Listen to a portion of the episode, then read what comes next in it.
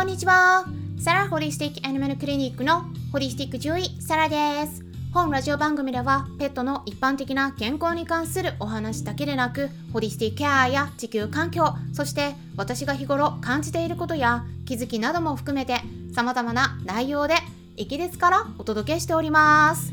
さて皆さんいかがお過ごしでしょうか？イギリスではですね晴れの日がずっと続いているところなんですけれども、まあ、気温がですね20度前後まで下がってきているんですね。なのでちょっと私としては肌寒いような感じになっています。ただ日本はねまだ気温が高くてで大雨が続いた影響でね結構川が氾濫して土砂災害も発生しているというニュース読みましたので、えー、皆さんが住んでいる地域大丈夫かなってちょっと心配になっているところなんですけどね。土砂災害に関してはね雨が止んでいても地盤が緩んでいることでこの後も発生する可能性もあるということなので、えー、油断せずにくれぐれも気をつけていってくださいね。で昨日ではですね、えー、医療部屋というクラブハウスのクラブで健康にお肉とはどういったものかという内容で知多牛工房牛小屋さんからいろいろとお話をお伺いしていきましたはい。結構ね皆さんにとっても貴重なお話をお伺いできたのではないかなと思います。まあ、牛さんがどんな風に育てられて、えー、どんな食べ物を食べていたのか、まあ、これは牛に限らずですねお肉を食べる場合是非考えてもらいたいなということで企画したイベントでした。でお話をお伺いしていってね私一つ発見したことがあったんですね。やっぱりですね一般の人と家畜を育てている人たちの思いとの間にちょっとギャップがあるのかなっていうことなんです。で私たち一消費者って多分ほとんどの人が牛に限らずお肉がもともとどんな状態だったのかどんな風に生きてきたのかどんな生活を送ってきたのかとかどんな最後を迎えたのかね。あんまりねお肉を食べる時に想像してないと思うんですね、うん、でも現実世界やっぱりそういった過程があるわけなんですねで今は飽食の時代となっていて残念ながらですねお肉が過剰に生み出されている一方で食べられずに廃棄されているお肉っていうのもたくさんあるんですね。で私たちって、えー、お肉をね食べていることに関して命をいただいているっていう感覚を持ってねきちんと味わって食べているかっていうことなんですね。えー、ここねなんかやっぱ忙しくてお肉の味を味わってこなかったかもしれないなっていうのを私はね自分に対して ちょっと思いましたやっぱり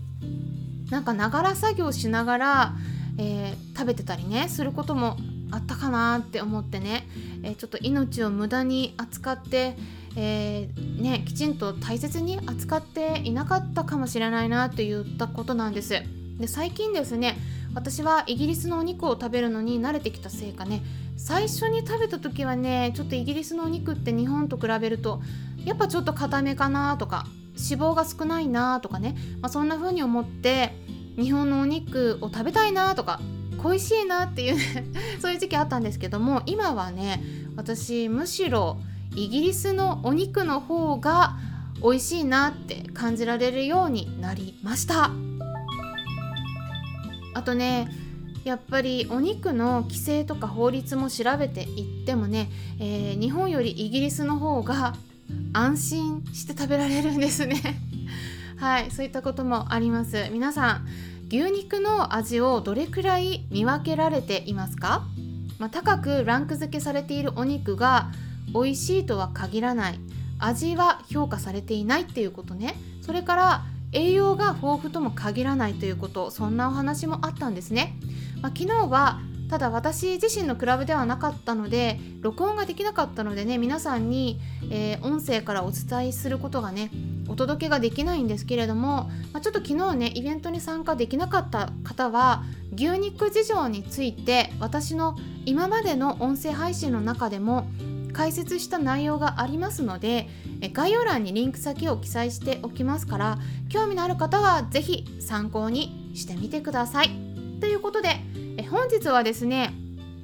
まあお肉つながりのお話連日続いてるんですけどね、まあ、結構関心を持っていただいているようなのでワンちゃん猫ちゃんフィレットさんなどの肉食動物に手作り食を与える場合によく言われていること。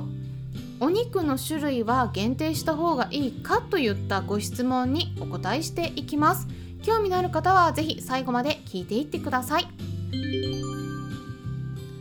はい。今回のテーマですね。与えるお肉。まあ1回に与える時に1種類に限定させた方がいいかというご質問についてなんですがはい答えをね先にまずお伝えしますと限定させる必要はありません、えー、手作り食に関してはねやっぱりきちんと学べる場所がまだまだ少なくて情報がね、えー、ちょっと混乱してるのかなっていうふうに感じているところがあります。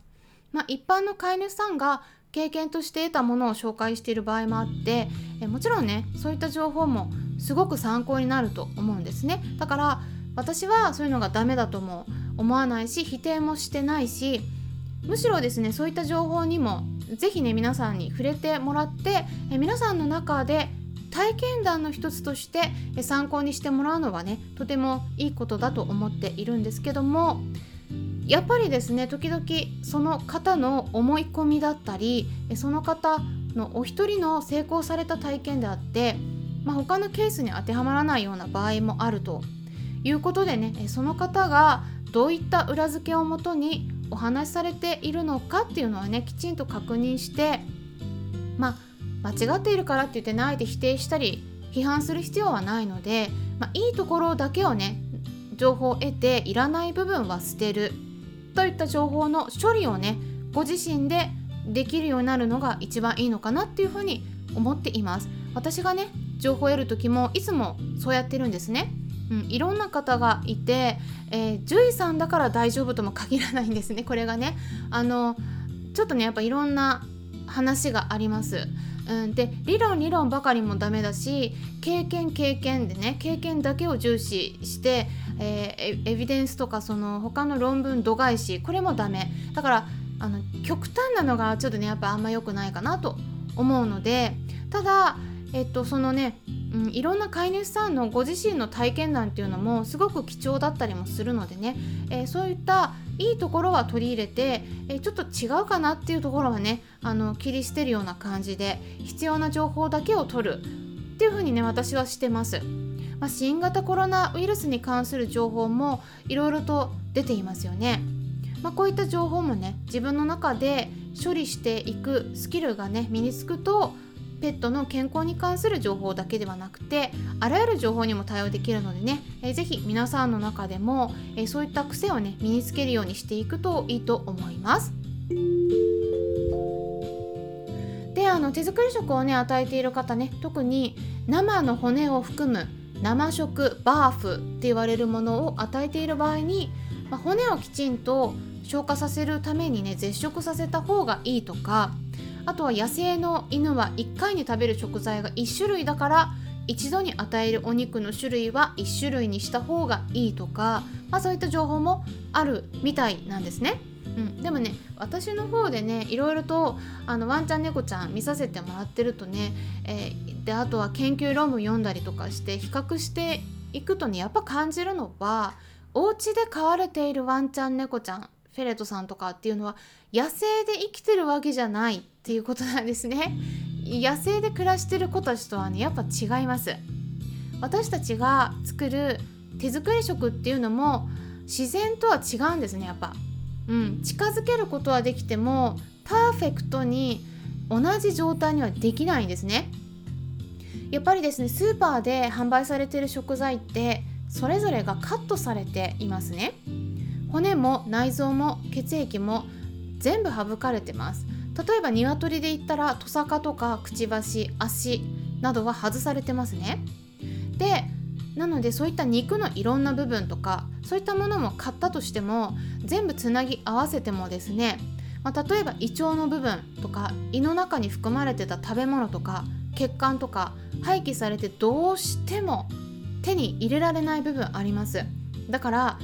いくらねやってもこれパズルでね、えー、つなぎ合わせて組み合わせても必ずですねどこか欠けてる部分があるはずなんです。だから過信しちゃいけないんですね。自然だから大丈夫とかね、えー、やっぱねその欠けた部分に関してはサプリメントとか他の食材で補っていかないとならないんです。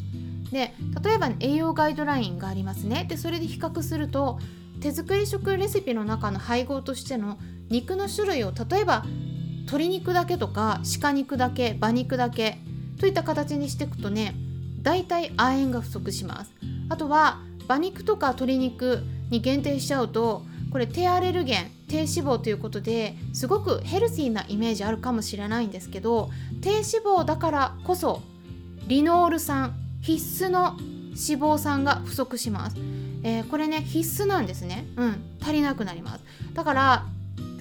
それをねあのそういったことをねやっぱね知っていただいた方がいいと思うんですね。だから結構ねえ手作り食レシピ見直しさせてもらってるとえ不足してる栄養素多いです。でそういったことを防ぐためにもアレルギーの問題がないのであればできるだけさまざまな食材をローテーションするなどしてね与えていただくことをおすすめしています。なので1日の中で一緒に2種類3種類のお肉混ぜても全然問題ないです。アレルギーじゃなければ、うん、これねやっぱペットフードの中にももうすでに混ざってますよね。でも誰も問題それでそれが原因で問題になっていないしそういった論文は私見たことありません。ということでね、えー、参考になったという方はね是非よろしければいいねボタンのクリックとかフォローもしていただけたら嬉しいです、えー、ぜひぜひ今後の配信も参考にしていってください。それではまたお会いしましょう。ホリスティック獣医サラでした。